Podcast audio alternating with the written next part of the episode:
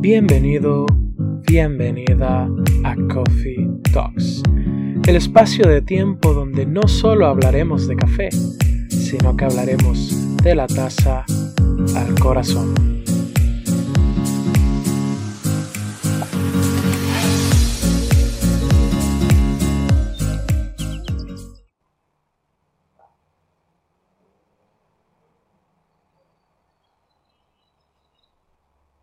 Buenos días, buenas tardes o buenas noches.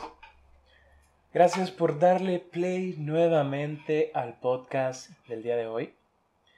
Hoy es una bella mañana de martes, un clima estupendo, demasiado rico para poder tomar aquí con ustedes una tacita de café. El día de hoy me he preparado mi cafecito en mi método B60. Increíble que parezca, a pesar de tener ya casi o empezando ya mi cuarto año en esta industria, hasta hace un mes me hice de una D60. No sé, nunca le había dado la importancia que realmente se merece. Así que más adelante vamos a hablar solamente de la B60, pero no hoy. Así que antes de que continuemos con el tema del día de hoy, ¿qué te parece?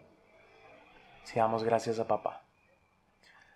Amado Padre Celestial, gracias por el demás de vida.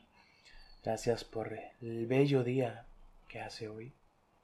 Gracias por este hermoso sol que sale por la mañana, por este aire tan fresco, esta brisa tan fresca que cayó ayer, para que el día de hoy amaneciera tan verde y tan lindo. Gracias papá por mi vida, por la vida de la persona que está escuchando esto.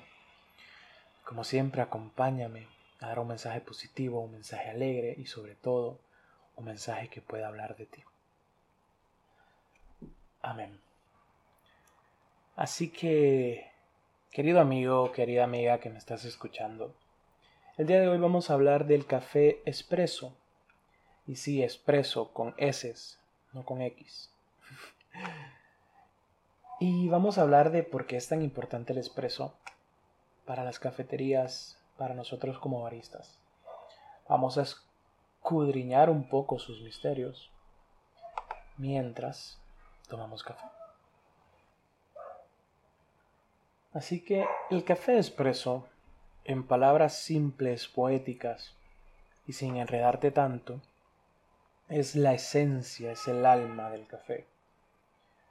Es una dosis concentrada de café el cual se obtiene a través de una máquina de expresos, la cual utiliza presión para poder extraer todo lo que ese café nos quiere dar en una dosis muy concentrada y en un tiempo bastante rápido.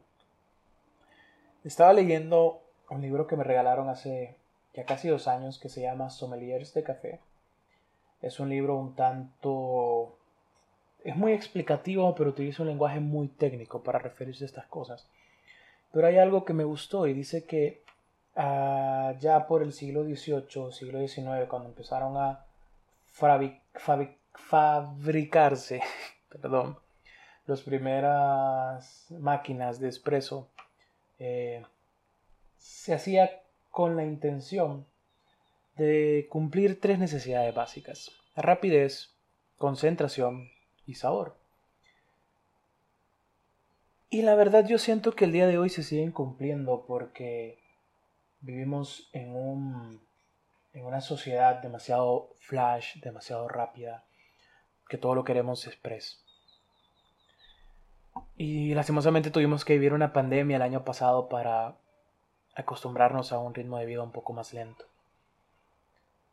Y el expreso pues cumple estas tres categorías a mi parecer por el hecho de que sí, es una dosis rápida de cafeína. La extracción de un espresso, según teoría, eh, data o te dice que tiene que estar entre un margen o un intervalo de tiempo de entre 18 segundos a 24 segundos. Ahí tiene que salir tu extracción. Ahora, antes se manejaba algo y aquí ya te voy a empezar a hablar un poco de la preparación. Así que si tú eres un coffee lover que tiene su pequeña maquinita de espresso en casa, o un barista que todavía está luchando con entender el espresso y cómo calibrarlo, esto es para ti. Cuando yo empecé en esto hace ya casi cuatro años, y mucho tiempo antes, se decía que el espresso era una onza de café que tenía que extraerse en 18, 22, 24 segundos, ahí dependía de la persona que te enseñase eso, y que tú tenías que ejercer un tampeo, es decir, una compactar ese café dentro de algo que es el filtro que va dentro del portafiltro, que es eso que tú ves que cuando te preparan tu café, el café molido entra ahí y lo, lo, ajustan a la máquina y empieza a correr tu café. Entonces, dice, decía la teoría que tenías que ejercer una fuerza, por dar un ejemplo, de unos 3 bares o de unos 3 PSIs. Y te preguntarás, ¿cómo mido eso? Si no tengo una, báscula, una báscula de presión o algo que, que lo pueda medir yo con mi brazo. Entonces se ha ido actualizando todo esto. Y una forma que yo te puedo decir es que te olvides totalmente de eso. Si alguna vez lo escuchaste o si fuiste de los que crecieron en la industria y se formaron como baristas con eso. Realmente, eh, cuando entendemos el ratio, si te acuerdas de los podcasts anteriores, cuando dedicamos un solo podcast a hablar del ratio, hice un pequeño paréntesis donde decía que el expreso llevaba un ratio 1 a 2. Bueno, si nos vamos a la matemática, y yo tengo, por dar un ejemplo, una receta básica de espresso, 18 gramos de café en mi portafiltro, y yo le aplico un ratio de 1 por 2, quiere decir que voy a tener ya en mi espresso líquido, en mi bebida, 36 ml de líquido. Pero según el sistema métrico, si se puede llamar así, creo que sí, nos dice que una onza son 29.57 ml de líquido. Entonces, un espresso realmente no es una onza. Y tampoco son dos onzas, como cuando alguien dice me da un espresso doble o cuando te decían me da un espresso doble. Simplemente está el espresso de dos caídas, que es el espresso tradicional, y tal vez probar una caída y una caída para servir entre comillas expresos sencillos. Que esos sencillos tampoco llegarían a tener una onza. Porque si tu compactación fue buena y tu tiempo fue bueno y ambos lados de la caída empezaron a, a caer, valga la redundancia, en la taza al mismo segundo, podríamos decir que tendríamos esos 16, esos 36 ml divididos en dos tazas que serían 18 ml en cada taza. Tampoco ni siquiera es la mitad de una onza. Así que quiero que hoy entiendas el expreso a partir del ratio. No te enfoques en tiempo, todavía no. No te enfoques en qué tan fuerte o qué tan suave voy a tampear. Acostúmbrate a tampear de una sola forma. ¿Por qué? Porque, para ponértelo en palabras un poco más sencillas, mi tampeo no es tu tampeo. Yo tengo un serio problema cuando llego a mi, a mi lugar de trabajo y recibo la barra, recibo mi equipo, eh, verifico que todo esté en orden, que todo esté limpio. Y pregunto, ¿cómo estaba el expreso hoy? Y normalmente entre baristas nos entendemos y decimos tantos gramos, tantos segundos, tampeo fuerte. Y realmente yo espero obtener algo como estaba con un cuerpo ligero, eh, una acidez viva, una acidez alta, eh, un dulzor como miel, cosas así, para yo tener una idea de qué me espera. Y no es una respuesta mala que me digan a 18 gramos, 24 segundos, 36 ml de agua. Pero cuando me dicen tampeo fuerte, yo quedo como no, papita. Mi tampeo fuerte no es tu tampeo fuerte. Para empezar, yo soy un joven que pesa más de 300 libras, por si no lo sabías. Y que mide casi un metro ochenta y nueve, si no estoy mal. En otras palabras, la persona que te está hablando es un joven grande, tanto para los lados como para arriba, como quieras verlo. Entonces, por ende, mi masa muscular es mayor, mi fuerza es mayor, aunque yo no quiera ejercer tanta fuerza. Entonces mi tampeo fuerte va a ser posiblemente 3, 4, 5 veces más fuerte que el tampeo del barista que está saliendo de turno. Entonces acostúmbrate a usar siempre un mismo tampeo. Tu tampeo debe ser como tu caligrafía. Yo no he visto dos personas que tengan exactamente el mismo tipo de letra. Lo mismo sucede con el tampeo. Podemos poner a otro joven que también pese 300 libras y que mida 2 metros. Y su tampeo no va a ser el mismo que el mío porque eso es algo muy propio. Es como cuando te hablaba en el podcast del arte de hacer café y te mencionaba que el vertido tenía que ver mucho con tu personalidad y que cómo te sentías. Lo mismo sucede con el tampeo. Así que los parámetros que quiero que te enfoques realmente son temperatura, realmente son gramos, cuánto café, y ratio, cuánto agua. Y te digo temperatura si realmente tienes el lujo de que en tu cafetería tengan una máquina tan moderna que tú puedas controlar cuántos bares de presión quieres que haya en tu caldera y cuánta temperatura quieres que esté esa agua. Si no, pues todas las calderas funcionan a llevarte el agua al punto de ebullición. Así que tú tienes que jugar con los parámetros gramos, ratio y tiempo. Que tu tiempo va a depender de cómo sea tu tampeo y cuánto café tengas en tu portafiltro. Por eso dan ese intervalo de entre 18 a 24 porque es como lo estándar, pero si tu expreso salió en 26 segundos tampoco es el fin del mundo, no te estreses. No te limites a realmente quedarte dentro de ese intervalo. Yo he probado expresos que han sido extraídos en 16 segundos y tienen muy buen cuerpo, tienen muy buen sabor, tienen muy buena acidez. Y tal vez tú dirás, ah, abajo de 16 segundos, eso es un ristreto, no un expreso. No, sigue siendo un expreso, solo que tal vez no está dentro de los parámetros que nosotros mismos hemos impuesto. He probado expresos que han salido en 68 segundos de extracción, más de un minuto. Y son expresos que me han hecho decir, wow, qué vaina tan más buena. Y ya saliéndome un poco del tecnicismo de lo que conlleva elaborar un buen expreso.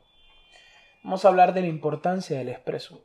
El espresso es tan, es tan importante porque el espresso es el alma, es la base de toda bebida que se realice con máquina de espresso, ya sea con leche o ya sea con agua.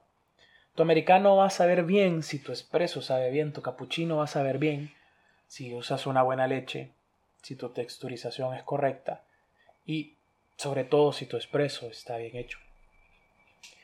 Así que, ¿qué es el espresso aparte de ser una extracción rápida y una extracción con un ratio 1 a 2? Que ojo, puedes usar números decimales, puedes utilizar ratio 1 a 3, ratio 1 a 4, eso lo decides tú. Pero ten en cuenta a qué debes saber un espresso. Y aquí es de lo que voy. Muchas personas dicen que el espresso es alto en cafeína, que el espresso es fuerte, que el espresso me activa. Pero eso también tiene que ver mucho con tu resistencia a la cafeína, qué tanto te afecta la cafeína en tu organismo. Porque realmente, yo si yo me activo más tomándome esta taza de B60 que tomándome un expreso. ¿Qué te quiero decir con esto? Dice la teoría, dicen los libros, y es algo que por lo menos en mi organismo he notado, que un expreso no tiene tanta cafeína como un drip B60. Porque la cafeína se mide en tiempo de café contacto agua y tiempo, perdón, el tiempo de extracción, es decir, cuánto tiempo sí estuvo el café tocando el agua y la proporción, cuánta agua y cuánto café, es decir, mientras más tiempo el café esté tocando el agua y mientras más agua haya, más cafeína va a haber. Entonces no es lo mismo utilizar 18 gramos de café en 36 ml de agua por 24 segundos en un espresso, aunque salga a presión, que con una B60 que tienes los mismos 18 gramos de agua y tal perdón, de café y tal vez tienes 360 ml de agua, pero tu extracción duró 3 minutos o 2 minutos 40, por un ejemplo. Ahí estás teniendo prácticamente 100 veces más agua y, perdón, 10 veces más agua y 10 veces más tiempo que en tu espresso. Y algo que yo estaba platicando ayer con una compañera de trabajo del área de tostaduría es que para mi persona, ojo, esto no lo dice en los libros, no sé qué tan cierto puede ser.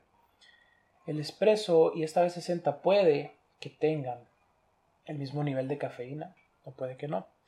Pero la forma en cómo tu organismo lo percibe sí cambia, porque no es lo mismo tomarte, por dar un ejemplo, hipotéticamente hablando, que cada gramo de café tenga un gramo de cafeína. Esos 18 gramos de cafeína no es lo mismo que estén distribuidos en 36 ml de agua, que es una tacita de 2 onzas, sin estar tan llena, a estos mismos 18 gramos de cafeína distribuidos en 360 ml de agua, que ya estamos hablando de 8 onzas prácticamente, un poco más. El espresso te lo tomas en tres tragos, esta taza te lo vas a tomar hasta en cinco, en diez, no sé en cuántos. Entonces una cosa es digerir toda esa cafeína de un solo y pausadamente. Ahora, dejando atrás la cafeína y concentrándonos nuevamente en el espresso, y perdón que estoy divagando tanto, pero es que cuando hablo de café, ustedes saben cómo me pongo.